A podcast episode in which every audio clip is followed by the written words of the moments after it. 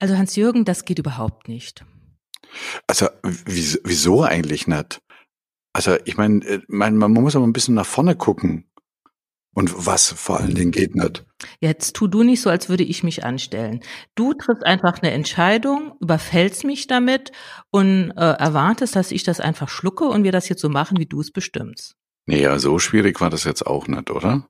Also was war da jetzt ein Unterschied? Das Einzige war jetzt nicht nur Audio, sondern eben auch mit Bild, oder? Ja, was heißt schwierig? Es ist eine totale Umstellung. Du hast ja gar keine Ahnung. Ich hatte noch nicht mal äh, Gelegenheit, mir die Haare zu kämmen. Du hast mich total überfallen damit. Ach Mann, oh, echt, ey. Jetzt will ich mal das Ding ein bisschen nach vorne treiben, weißt du, auch unseren Hörern was Neues bieten und, und du zickst da rum. Also, dass du jetzt meine Einwände als Zickerei siehst, das finde ich jetzt absolut nicht in Ordnung. Du siehst überhaupt nicht meine Position.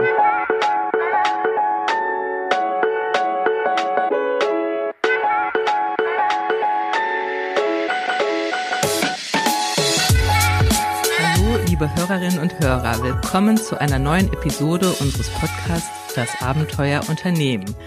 Naja, ob ihr jetzt so froh sein könnt, bei uns zu sein, ich weiß es ja nicht. Ihr hört, es geht hier heiß her. Ja, die Stimmung ist geladen, ne? Gerade. Die Stimmung ist geladen, aber das liegt an dir, Hans-Jürgen, nicht an mir. Nee, das liegt nicht an mir. Das liegt einfach ein bisschen an deiner Inflexibilität. Also ich meine, weißt du, das ist jetzt einfach eine neue Software und die neue Software, die bietet eine ganze Menge und das ist nicht nur eine Spielerei, sondern also jetzt sind wir schon wieder dran. Also jetzt. Hallo. Ja, nee, wir hören jetzt auf. Also diese Inflexibilität, die ähm, die tut jetzt richtig weh. Ähm, ich bringe jetzt mal unsere Hörer überhaupt ab. Auf den neuesten Stand, auf den neuesten genau. Stand. Ja, ich muss mich jetzt echt ein bisschen fassen, weil ich bin ein bisschen neben der Spur. Ähm, es geht, eigentlich ist das Oberthema Veränderung. Und ich habe immer gedacht, naja, Veränderung habe ich drauf, weil ich halt ja Vorträge von Führungskräften, wie geht so ein Veränderungsprozess, ähm, wie geht Change, mit welchen Widerständen ist da zu rechnen und. Naja, du veränderst ja auch in der Kanzlei eine ganze Menge, ne? Also es ist ja nicht so, dass du hier einen auf Stillstand machst. Richtig. Also ich hm? habe immer gedacht, ich bin so die Change-Expertin und die Veränderungsqueen und ich kann wirklich gut mit Veränderungen umgehen und Veränderungen kommen und ich äh, bin da. Und jetzt bin ich etwas geschockt von mir selbst, also von dir auch, aber auch von mir. du hast da was verändert und mhm. ich merke, dass ähm, ja mir wird richtig heiß und ich finde das überhaupt nicht gut und also dir wurde jetzt nimmer ne aber dir wurde mal ganz kurz heiß ja, aber jetzt, wenn ich mich wieder so da hineinversetze, wird mir auch schon gleich wieder heiß. Also um euch mal kurz abzuholen, ähm, ihr wisst ja, wir nehmen da immer remote auf. Äh, Tanja sitzt ja in der Nähe von Trier, ich in der Nähe von Heidelberg. Und das läuft übers Internet mit einem gewissen Service und ja, um Audio aufzunehmen. Und ich hatte gestern die glorreiche Idee, Mensch, ähm, wir könnten doch mal auch auf Bild gehen, aus verschiedenen Gründen, nämlich, dass es einfach netter ist, wenn man sich dabei auch sieht, aber nicht nur netter, sondern äh, dass es auch hilfreich ist, weil manchmal äh, ist der eine so in seinem Film drin, dass der andere gerne mal so ein Handzeichen machen würde, nach dem Motto, hey, mir fällt auch was dazu auf. Und wenn man eben nur über Audio aufnimmt, dann ist das nicht möglich. So, das waren so ein paar Dinge, die mich bewegt haben, die liebe Tanja gestern zu überfallen. Also so nur, dass ihr einen Rahmen habt. Ja. Und es war nicht nur das, was du jetzt gesagt hast. Mir war auch lange Zeit nicht, mir war lange Zeit nicht klar, was passiert jetzt mit dem Bildmaterial? Ist das wirklich jetzt nur intern für uns oder veröffentlichst du das irgendwo? Und ich war total verunsichert. Und aber worauf ich jetzt hinaus will und was auch Thema unseres Podcasts sein soll heute ist, also Ausgangspunkt, ich habe immer gedacht, ich kann Veränderung, ich kann auch Veränderung, wenn mhm, ich klar, die anstoße, wenn ich ja. andere dazu Ja, bringe, wenn du der wenn du, du der Stupser bist. Wenn ne? ich der Stupser ja, und der Auslöser ja, bin. Aber sobald Veränderungen auf mich zukommen, fange ich an, ja, wie hast du eben gesagt, jetzt bleiben wir mal dabei, rumzuzicken. Und dann kam bei mir die Frage auf, ist das vielleicht bei meinen Mitarbeitern genauso? Wie ist es denn für die? Wie oft bringe ich die denn in so eine Situation? Mhm. Oder ihr, liebe Unternehmer dort draußen, wie oft stoßt ihr irgendeine Veränderung an, das kann eine kleine sein, das kann eine große sein, ohne euch überhaupt Gedanken darüber zu machen, wie sich eure Mitarbeiter fühlen und dann euch zu wundern, warum das so jetzt nicht funktioniert oder warum die da rumzicken, um mal in dem Sprachgebrauch zu bleiben. Und darüber soll es heute gehen. Und ja, dann versuchen wir mal das Ganze ein bisschen zu strukturieren. Und das hilft uns auch, dass wir uns nicht weiter hier an motzen, du und ich. genau. Also so Living Proof jetzt einfach mal. Wir haben das, äh, unsere Mini-Erfahrung, es war ja, wie gesagt, es ging ja nur um Software-Einsatz. Aber bei euch geht es ja vielleicht manchmal auch um Software-Einsatz. Ähm, zum, zum Anlass genommen, so ein bisschen über Change nochmal nachzudenken. Und ich meine, ja, äh, Change ist überall. Ähm, man, man bringt so manchmal einen Appell raus, wir müssen kundenorientierter denken, wir müssen mehr unsere Werte leben, wir müssen agiler werden. Oder letztendlich so das große Buzzword, wir brauchen ein neues Mindset, wir brauchen eine neue Denke oder so. Und dann setzt man, wie man das so gewohnt ist, bei vielen anderen Maßnahmen ein Projekt auf ja, mehr oder weniger bewusst, ich weiß jetzt nicht, je nach Firmengröße, Unternehmensgröße oder auch Größe des Change-Projekts. Also man setzt ein Projekt auf mit Meilensteine und dann werden die trainiert und dann gibt's da einen Workshop und, und, und. Und ähm, naja, die Erfolgsquote von solchen Projekten, also wenn ich, ich weiß nicht, Tanja, wie es dir geht, aber wenn ich so rumhöre in meiner äh, Kundenschaft, dann äh, sind die nicht immer so hellauf begeistert über die Erfolge von ihren Change-Projekten. Mhm. Und da wollen wir jetzt einfach so ein bisschen, naja, ähm, mal ein bisschen hinter die Kulissen gucken. Wir haben es mal genannt, die Change Blocker. Change Blocker. Also die ja, Change Blocker, genau. Ähm, vielleicht noch. Ähm, also mit ZK, ne? Nicht der GG, nicht die Blogger. Wir bloggen hier nicht über Change, sondern äh, wie man Change blockt. Ja, wie man Change, Veränderung blockieren kann. Ja, genau. genau. Ähm, du hast jetzt gerade das Beispiel größere Projekte gebracht und da gibt es ja auch Untersuchungen, die allesamt zu dem Ergebnis kommen, angesichts der Zeit, der Energie, des Geldes, die in solche Change-Projekte gesteckt werden, ist das Ergebnis oft sehr, sehr dürftig.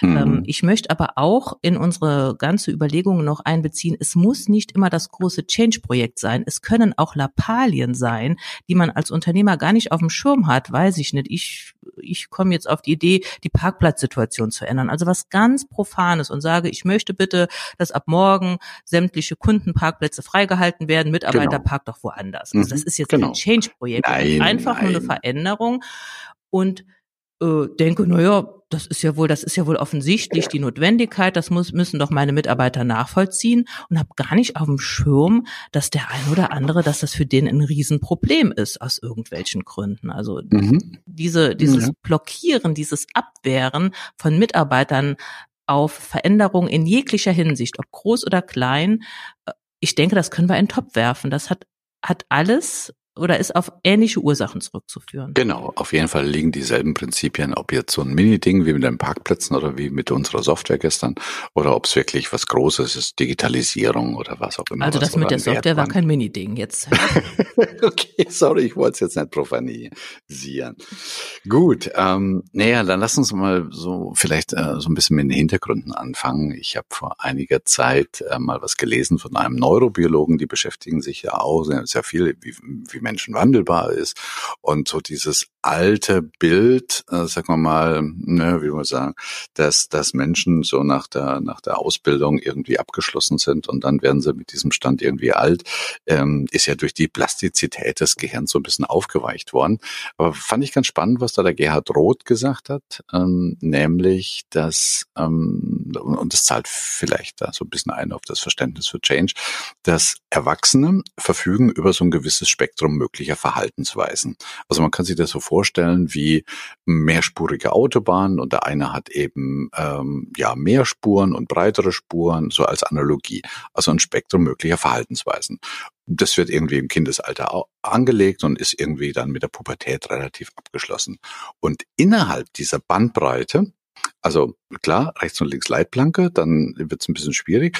Innerhalb dieser Bandbreite können sich die Menschen auch gut bewegen. Und das merkst du, das merke ich.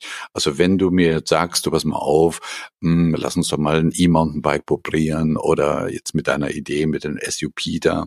Äh, da bin ich immer dabei, wenn es irgendwie in meiner Bandbreite bin Jetzt sagt Roth aber auch, jenseits des Spektrums, also jenseits der Leitplanke, wird Veränderung schwierig.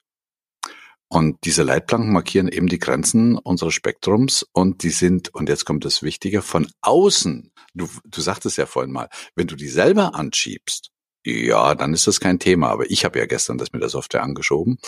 Und sagt auch Roth, diese Leitplanken sind von außen nicht oder kaum zu verschieben. Weder durch Druck noch durch Belehrung und auch schon gar nicht durch Change-Projekte. Und das hat mich ja schon ein bisschen ins Nachdenken gebracht, weißt ja, du? dass die nicht zu verschieben sind und ähm, dass die ja auch gar nicht so offensichtlich sind. Also ich sehe ja deine Leitplanken nicht und du siehst meine ja, Leitplanken ja, genau. nicht und, und vielleicht eine bestimmte Spur, also jetzt nochmal die Techie-Spur, sage ich mal, die scheint bei mir vielleicht jetzt mehrspuriger zu sein oder eine Spur mehrspuriger ist ein Quatsch, aber vielleicht breiter zu sein als deine Spur. Und naja, es gibt da bei dir einige Spuren, äh, die bei dir wesentlich breiter sind als bei mir. Ne? Und dann, dann geht man ja automatisch davon aus, Führungsfehler Nummer eins, dass der andere so tickt wie, wie man selber. Mhm. Mhm. Wenn wir es aber jetzt dabei belassen würden, also wenn wir das so hinnehmen würden, dann würde das ja bedeuten, man kann nichts tun. Also wie, wie will ich denn dann eine Organisation entwickeln? Wie will ich denn dann Veränderung? Weil dann gehe ich ja davon aus, alle machen das in ihren Leitplanken und wenn ich was anderes will, brauche ich andere Menschen. Ja, also das hieße jetzt ganz äh, rigide und fast also desillusionierend, man kann Organisationsentwicklung in die Tonne treten, Change-Projekte, alle Hoffnung auf irgendwelche Veränderung könnte man zu Tra Grabe tragen. Und das Einzige, was uns bliebe, ist maximal viel Energie und Aufmerksamkeit in der Einstellung neuer Mitarbeiter. Also so, dass die eben so passen. Also die bringen ja ihre Leitplanken und ihre äh, mehrspurige Autobahn da mit. Und dann suchen wir uns eben Leute, die für möglichst viele Spuren haben, möglichst breite Spuren haben. Und was machen wir mit denen? die da sind, weil mhm. kein Unternehmen fängt ja mit einer grünen Wiese an. Ne? Mhm. Naja, wir nehmen das ja auch so in dieser, ähm, ja, in, in, so gar nicht hin, sondern wir sagen, okay, ich bin noch dabei, es gibt Bandbreiten, es gibt ein Verhaltensspektrum, wo ich mich wohlfühle und es gibt eins, wo ich mich sehr unwohl fühle. Man kann es von außen nicht sehen und mit Druck von außen macht man da mal gar nichts. Genau. Und das ist schon mal die erste wesentliche Erkenntnis. Äh, natürlich kommt die Initiative von außen, aber ich glaube eben nicht, dass es möglich ist, dass man einfach sagt, äh, seid flexibel oder seid jetzt kundenorientiert. Das weiß, glaube ich, jeder, der hier zuhört, dass allein durch so einen Appell äh, auf der anderen Seite nicht, ah, ja klar, Kundenorientierung ist ein hoher Wert von uns und wir sind jetzt kundenorientiert. Das ist genauso wie, also genauso paradox, als wenn man jemand sagen will, sei doch mal spontan. Das mhm. funktioniert einfach nicht. Mhm. Ähm, dann lass uns doch jetzt ja. mal darüber reden, was funktioniert und nicht immer nur, was ja, nicht funktioniert. Ja, ich bin ein bisschen vorsichtig mit dem Thema, was funktioniert und was nicht funktioniert, sondern was Veränderung vor diesem Hintergrund, äh, sagen wir mal, die Veränderung wahrscheinlicher macht. Mhm. Also da gibt es ja schon ein paar Randbedingungen. Und äh, du hast vorhin einen schon gesagt, wenn ich mal das erste aufgreifen darf, Tanja, du hast vorhin gesagt, ich habe ja keine Ahnung, warum du jetzt plötzlich auf diese neue Software gekommen bist. Genau. Und also wenn ich habe ja, ich habe schon das Gefühl gehabt, da warst du schon ein bisschen angepiekst, weil äh, du hast überhaupt den Sinn nicht verstanden. Richtig, du hast eine Entscheidung getroffen und hast mich vor vollendete Tatsachen gestellt. Ich meine, das bin ich ja noch gewohnt bei dir, aber du hast ähm, mir in keinster Weise erklärt, äh, warum das überhaupt ähm, notwendig ist oder sinnvoll ist. Und ich gehe auch mal davon aus, du hattest ja auch nicht fünf Minuten vorher spontan die Idee, sondern du hast dich ja schon seit Tagen und Wochen damit beschäftigt, das hast das ein bisschen geknetet, hast überlegt und irgendwann kamst du zu dieser Erkenntnis, die sicherlich richtig und gut war zu diesem Zeitpunkt und hast sie umgesetzt. Hattest also mehrere Tage Vorsprung in dieser Überlegung und ich hatte die nicht. Mhm. Das hat mich so ein bisschen erinnert an ähm, Unternehmer, die bei mir im Seminar sitzen. Weißt du, die sitzen dann da und denen erzähle ich dann irgendwas, meinetwegen über eine neue Art der Mitarbeiterjahresgespräche. Und die sind ganz begeistert und gehen dann nach Hause und ich äh, erfahre das dann oftmals über ihre Führungskräfte. Die gehen dann nach Hause ähm, und erzählen eigentlich nur das Was und das Wie weil sie so begeistert sind, weil das Warum ist ihnen klar gewesen, das habe ich irgendwie ganz gut verklickert. Und ihren Führungskräften erzählen sie dann, was ist die Methode, wie funktioniert, also eigentlich, eigentlich nur das Wie. und dass sie das einführen wollen. Mhm. Und wundern sich dann, warum die Führungskräfte nicht genauso begeistert sind wie sie. Mhm. Und das ist so ähnlich wie gestern mit unserer Software. Ne? Mhm. Dann wäre so die erste Strategie oder das, was absolut unabdingbar ist, um überhaupt weiterzukommen, ist, mach das Warum klar. Das Warum ist nicht selbstverständlich. Nimm dir Zeit, um das Warum zu erklären und gib dem Mitarbeiter auch die Zeit, die du ja hattest als Führungskraft, um sich mit dem Warum abzufinden, um das auch mal ja zu integrieren in seine ganzen Überlegungen. Ja, ja, ja. Äh, da, da hast du sogar noch einen zweiten Aspekt, nämlich das ist nicht nur das Warum, das ist nicht nur das Warum, sondern das ist auch die Zeit. Nochmal ganz kurz zu dem Warum. Ich bin noch nicht sicher, ob das Warum so treffend ist oder ob das Warum eher ein Wozu ist. Weißt du, das Warum ist, wenn man Warum fragt, ist das oft so in die Vergangenheit. Aber wozu dient das? Also wozu ist das gut? Was versprechen wir davon? Also vielleicht ist wozu oder wofür fast noch die bessere Frage als warum. Und die zweite Sache, die du ähm, jetzt sehr gut auf den Punkt gebracht hast, ist, die, der Unternehmer, der im Seminar sitzt, oder ich gestern mit der Software, wir hatten Zeit, uns damit auseinanderzusetzen. Und das muss irgendwie, wie wir sagen, äh, ins Gehirn diffundieren. Das muss irgendwie sich gut anfühlen. Und ja, ich hatte zwei, drei Tage, wo ich mit dieser Software rumgespielt habe, bevor ich dich überrascht habe. Also negativ überrascht habe. Ne? Also lass den anderen Zeit. Das mhm. wäre schon mal so der erste, mh, naja, eine Change-Blocker, sondern Change-Blocker wäre es jetzt, wenn, wenn man es negativ aus, äh, ausdrücken würde. Also gehe davon aus, dass es allen klar ist, warum du die Veränderung planst, weil dir ist es ja auch klar. Mhm. Das wäre so der Change-Blocker. Ne? Mhm. Und dazu passt vielleicht auch noch das, äh, was du eben gesagt hast, zu diesen Bandbreiten von Verhaltensweisen. Ich hatte auch das Gefühl, dass du gar kein Verständnis dafür hast, was das für mich bedeutet. Also du hast deine Bandbreiten, wo du dich wohlfühlst und gehst automatisch davon aus, naja gut, dann muss die sich doch auch da wohlfühlen. Aber ja. dass ich mir meine Haare nicht gekämmt hatte und dass das überhaupt für mich ein Problem war, das war für dich überhaupt nicht nachvollziehbar. Ähm, nee, in dem Moment nicht aus. Ja. ähm, das heißt, hab Verständnis, dass irgendwelche Veränderungen, mhm. ob das ein großes Change-Projekt ist oder ob das nur eine veränderte Parkplatzsituation ist, für mhm. deine Mitarbeiter maßgeblichen Einfluss haben auf ihre Befindlichkeit, auf ihre Abläufe, auf ihr, ihren ganzen Tagesablauf, wie es ihnen geht, was geht, was nicht geht. Und das ist uns überhaupt nicht klar als Führungskraft. Klar, genau, genau. Ja, genau. Und äh, wenn ich jetzt nochmal gestern an das denke, ich weiß nicht, ob du dich noch dran erinnern kannst, dass ich unseren bisherigen Prozess, also den wir jetzt gerade wieder fahren, auch ein bisschen schlecht gemacht habe. Und das ist mir hinterher so gekommen und sage, was ist denn das eigentlich für ein Unsinn, dass man versucht, jemand zu überzeugen von etwas Neuem, also schon irgendwie über das Warum zu sprechen, indem man das bisherige eher abwertet. Also weißt du, so nach dem Motto, ah, nur Audio, nee, das damit erreichen wir jetzt nicht alle. Und äh, das könnte ich mir vorstellen, dass das oftmals eine Argumentationsstütze ist für, für Menschen, wenn sie irgendwie so Change einführen wollen. Mhm. Ja, selbst wenn es gar nicht so kommuniziert ist, es ist ja eigentlich offensichtlich, wenn ich mich verändern soll, soll ich mich ja verändern, um dass es besser wird, sonst müsste man mhm. sich ja nicht verändern. Das heißt, das ist implizit, ne? Das ist implizit. Das heißt, ja. vorher war es nicht gut genug, mal mhm. ganz auf den Punkt gebracht. Genau. Und ja. Merkt man ja schon an sich selbst so eine Abwehrhaltung, wie nicht gut genug. Ich fand's aber gut und warum soll das denn jetzt schlecht gewesen sein? Mhm. Vielleicht ist das mhm. dann auch eine gute Strategie, wenn man von Veränderungen redet, nicht nur das Wozu zu erklären, wozu ist diese Veränderung notwendig, sondern auch das Alte zu würdigen und sagen, unter den Bedingungen, die bis jetzt da waren, war es genau richtig, wie wir es getan haben. Wir haben viel erreicht und aber jetzt hat sich irgendwas vielleicht auch da draußen verändert und deswegen macht es Sinn, dass wir uns verändern. Absolut.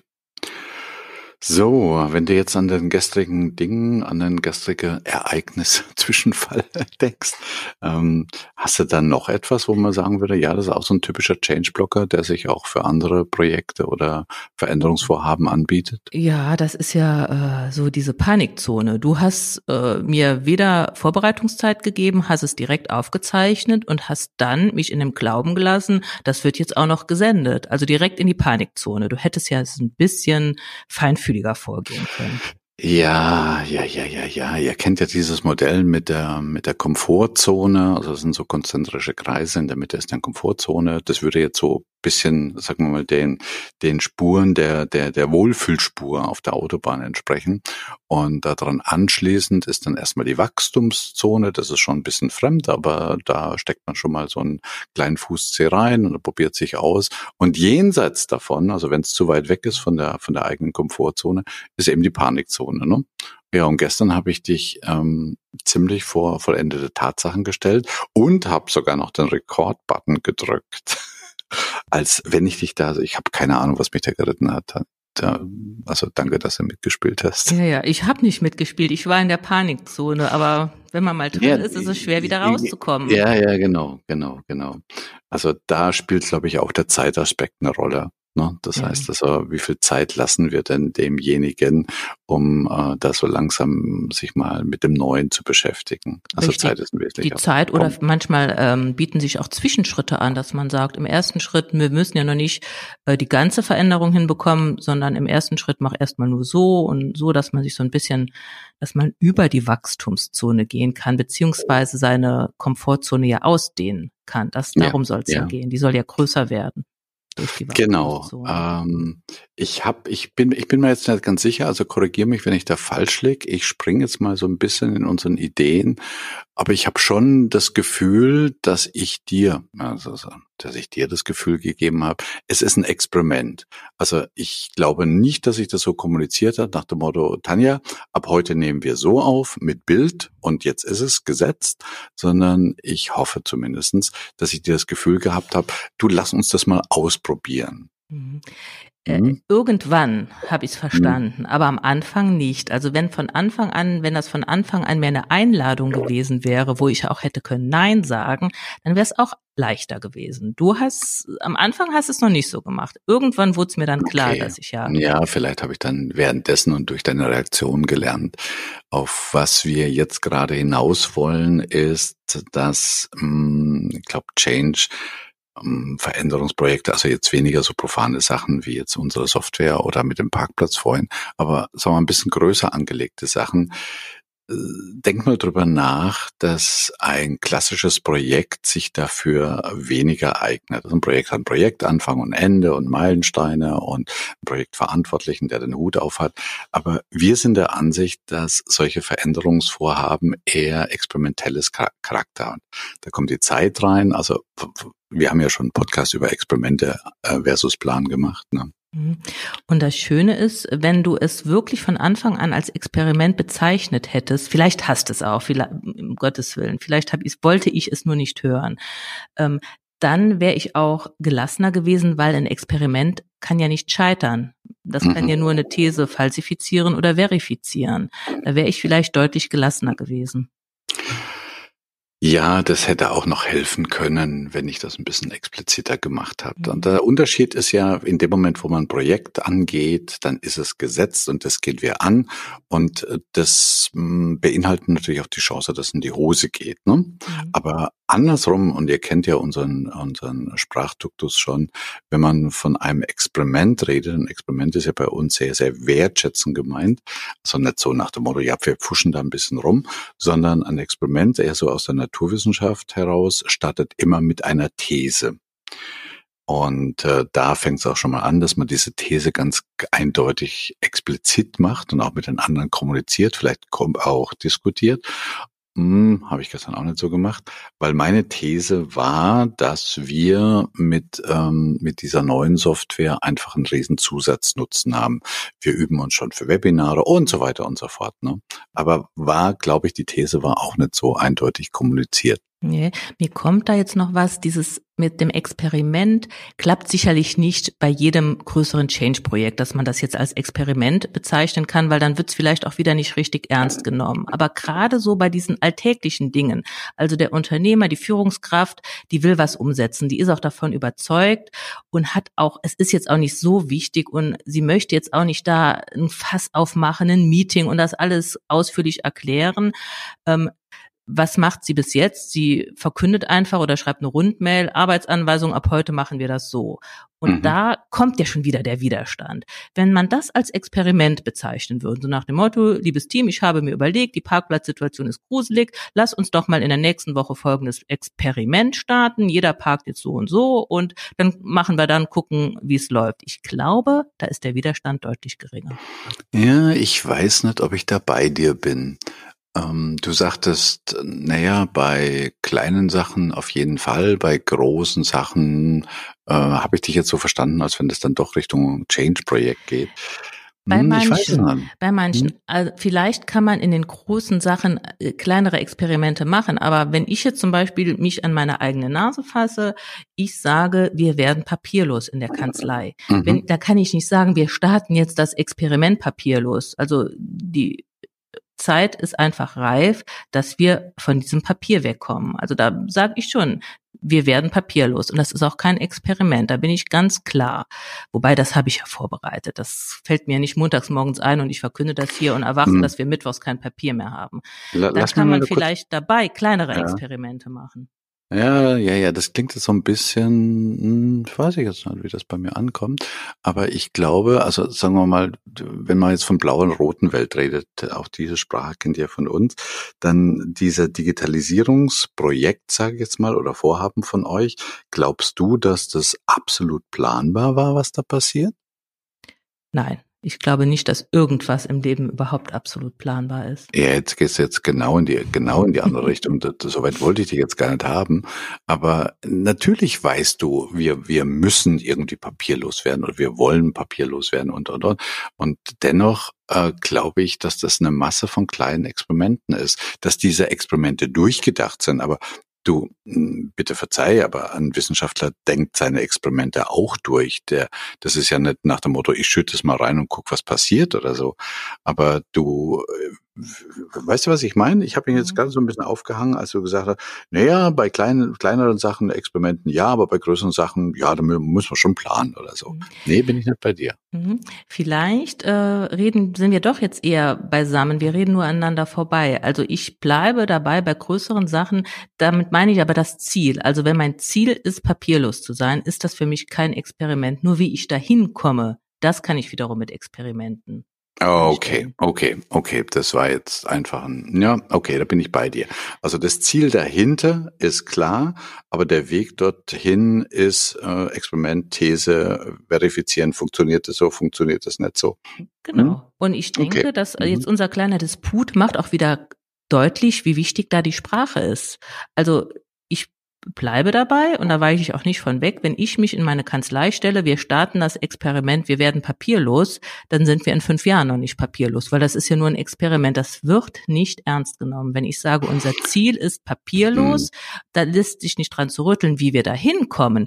Ich könnte mir vorstellen, so, das wäre jetzt mal ein Experiment oder so oder erster Schritt ja, so. Ja, ja. Ja, das spielt da vielleicht auch rein, weil das hört man ja oft bei solchen Veränderungsvorhaben, dass damit Universalanforderungen um sich geschmissen wird. Also ich habe vorhin mal so Kundenorientiertheit, also wir müssen kundenorientiert sein, ihr müsst flexibler werden, agiler werden oder sonst irgendetwas. Das sind so, naja, ähm, fast erstens Buzzwords und zweitens sind sie einfach so Allgemeinplätze. Ich glaube, das ist schon wichtig, dass man sich da die Zeit nimmt, auseinandersetzt. Was bedeutet das jetzt genau? Für jeden Mitarbeiter. Ne? Genau. Und das leitet auch schon über zu dem nächsten. Wir müssen immer alles mehr werden. Wir müssen agiler werden und kundenorientierter werden. Mhm. Immer kommt was dazu. Ähm, manchmal frage ich mich, vielleicht kann man ja auch mal was weglassen. Das wäre doch mal eine coole Veränderung. Einfach was nicht mehr tun. Ja, ähm, weißt du, ich könnte mir auch vorstellen, dass das so ein Change-Blocker ist. Also in dem Moment, wo jemand um die Ecke kommt und sagt, ja, wir führen jetzt irgendwie eine neue Methode ein, Scrum oder was der Kuckuck was, dass dass bei den Mitarbeitern sofort irgendwie das Gefühl, jetzt kommt noch was obendrauf. Ähm, also noch mehr, noch mehr. Und dass man vielleicht mal drüber nachdenken soll, dass mm, Weglassen auch eine Option ist. Also Weglassen ist ja auch ein Change. Da können wir zum Beispiel mal vorstellen, äh, ich glaube, wir haben da schon mal drüber gesprochen, über so Prozesse vertikutieren, dass man ähm, sich einfach mal zusammensetzt im Meeting und sagt, was war ich, einmal im Vierteljahr oder so, genauso. Ich kenne Unternehmen, die, ich weiß nicht, hast du mir das erzählt, äh, die einmal im Viertel oder halben Jahr mal so ein Büro aufräumen, Ausmisttag machen. Mhm. Und so könnte man ja auch mal einen, ähm, einen Prozess ähm, Ausmisttag machen und sagen, was schmeißt man dann raus? Weil es kommt immer mehr dazu. Ne? Mhm. Und auf also die Idee kommt man gar nicht. Man ja, will immer ja. noch mehr und noch was ja, besser. Noch eins oben drauf noch, noch eins, eins anstatt einfach genau. mal was weglassen. Ja. Ähm, Hans-Jürgen, wir reden gleich eine halbe Stunde. Ähm, vielleicht noch ein letzter Punkt. Ich habe es eben schon mal angesprochen, als ich von Einladung geredet habe. Mhm. Ähm, irgendjemand hat auch mal die gestupste Freiwilligkeit dazu gesagt. Das fand ich mhm. eigentlich ganz schön. Ich habe es gestern am Anfang nicht so empfunden. Man kann ja auch einfach ähm, seine Mitarbeiter mal ja einladen, was Neues zu probieren. Eine Einladung ist allerdings dadurch gekennzeichnet, dass sie auch abgelehnt werden kann. Ich glaube, auf die Idee kommt eine Führungskraft auch nicht zu sagen, versuch es doch mal, ob es dir gefällt, ob es so besser geht. Mhm. Also so auch die Frage, und dann könnte man ja fast eine Führungsaufgabe draus machen, ähm, wie könnte ich ähm, dafür sorgen, dass ein möglicher Spurwechsel meiner Mitarbeiter wahrscheinlicher wird? Also wie könnte ich eine Umgebung schaffen, die, äh, die reizt, einfach mal die Spur zu wechseln, was Neues auszuprobieren? Mhm. Ja, die, die einfachste Methode ist, dass sie einfach mal das Neue in einem ganz geschützten Raum, ohne dass was Schlimmes passieren kann, kennenlernen können oder genau. ausprobieren können. Ja, genau. Erinnert mich gerade an ein schönes Beispiel, weiß das nicht mal, wo ich das her habe. Ähm, gibt ja, wenn du an der Klinik denkst, dann gibt's ja, sag mal, die drei großen Bereiche, Verwaltung, Pflege und äh, der medizinischen Bereich. Und der ist oftmals äh, relativ, so man sagen, voneinander getrennt, so dass die einzelnen Bereiche oft, ich sage jetzt nicht immer, aber oft wenig ähm, Akzeptanz haben für die Bedürfnisse der anderen. Und da hat mir in diesem Beispiel wurde dann erklärt, dass die eingeführt haben, und zwar als Einladung, wie du eben sagst, dass man sich in den gegenseitigen ähm, Bereichen mal hospitiert. Also da ging mal jemand von der Verwaltung in die Medizin und von der Medizin in die Verwaltung und hat dort mehrere Tage, äh, teilweise zwei Wochen mal hospitiert, um einfach ein Gefühl zu kriegen, wie ticken die da. Und das war einfach, wie gesagt, das konnte abgelehnt werden und da ist eine ganze Menge Gutes draus entstanden. Mhm. Einfach es ist ja so eine gestupste Freiwilligkeit, mal was anderes zu sehen und was anderes zu erleben. Also die, die Mediziner haben zum Beispiel kapiert, warum die Verwaltung dann immer irgendwelche Statistiken haben braucht, äh, brauchten. Und umgekehrt haben sie auch äh, gesehen, Mensch, was die da für einen Stress haben ähm, in, in dem medizinischen Bereich. Aber das kann sich ja, glaube ich, jeder vorstellen. Ne? Ja. Also es ist ja eigentlich einfach. Einfach mal ausprobieren. Ausprobieren genau. lassen. Auch den, genau. den Raum dafür geben. Ja, das ist, ähm, das ist ja irgendwie auch paradox. Also ich kenne es noch nicht, aber ich weiß, weil ich es noch nicht kenne, weiß ich es auch nicht, ob ich es mag. Also ich denke gerade an unser Beispiel von gestern. Wenn ich dir davon erzählt hätte, äh, nach dem Motto, hättest du mal Lust, das auszuprobieren und du kanntest es ja nicht. Und du solltest, also um zu entscheiden, müsstest ja bewerten. Aber um zu bewerten, muss man es ja mal ausprobieren. Und ich glaube, mhm. der Dreh- und Angelpunkt ist, ähm, von uns Führungskräften, wie können wir das so einrichten, so eine Umgebung schaffen, dass der andere, also unsere Mitarbeiter einfach mal Lust haben, äh, die Spur zu wechseln. Mhm. Und die Quintessenz ist relativ einfach. Äh, kommuniziere das wozu, wozu ist es gut, nimm dir Zeit dafür, lass dem Mitarbeiter Zeit, das zu verstehen, werte das, was bisher war, nicht ab und schätze das ähm, was hatten wir noch? Rede auch mal von Experimenten, die auch scheitern können oder die Raum geben für, für eigene Initiative. Genau. Und werf den anderen in die Panikzone, genau. ähm, mach dein, dein Veränderungsvorhaben möglichst konkret und ergötze dich nicht an irgendwelchen Universalanforderungen. Ne? Mhm. Und zum Schluss, wie gesagt, sprich Einladung aus und akzeptiere auch mal, dass die Einladung abgelehnt werden kann. Mhm. Und mach mal so Erfahrungen wie ich gestern. Jetzt sind wir wieder, beginne auch mal bei dir selbst als Führungskraft. Wie gesagt, gestern Morgen war mir das nicht so klar wie gestern Nachmittag, nachdem ich selbst mal in so einer, ja für mich schrecklichen Situation war, dass da irgendwas verändert werden sollte und ich das aber nicht wollte. Und ich habe es am eigenen Körper gemerkt, diesen Widerstand mhm. und habe dann kam mir erst der Gedanke, mein Gott, wie oft machst du das mit deinen Mitarbeitern? Wie oft machen das Unternehmer draußen mit ihren Mitarbeitern? Natürlich immer mit den besten Absichten. Das hat auch nichts mit äh, Menschenverachtung oder so zu tun. Man will ja nur das Beste und die Absichten sind gut. Man vergisst aber, dass es für andere Menschen wirklich ja einschneidende Dinge, Konsequenzen, und, und, Konsequenzen ja, hat. Ja. hat. Genau, genau. Denk mal zurück an unseren Podcast, wo es darum ging, Unternehmeraufgaben, Fachaufgaben und Führungsaufgaben. Und ähm, vielleicht habt ihr den gehört, wenn er spult nochmal zurück, ein paar Tage oder ein paar Wochen, wie viele Unternehmer wirklich Probleme damit haben, also sich auf diese Unternehmeraufgaben zu konzentrieren und zu delegieren und loszulassen und Vertrauen zu haben und, und, und. Und das ist, wäre schon mal eine Idee für ein Entwicklungsvorhaben, dass man da angehen könnte.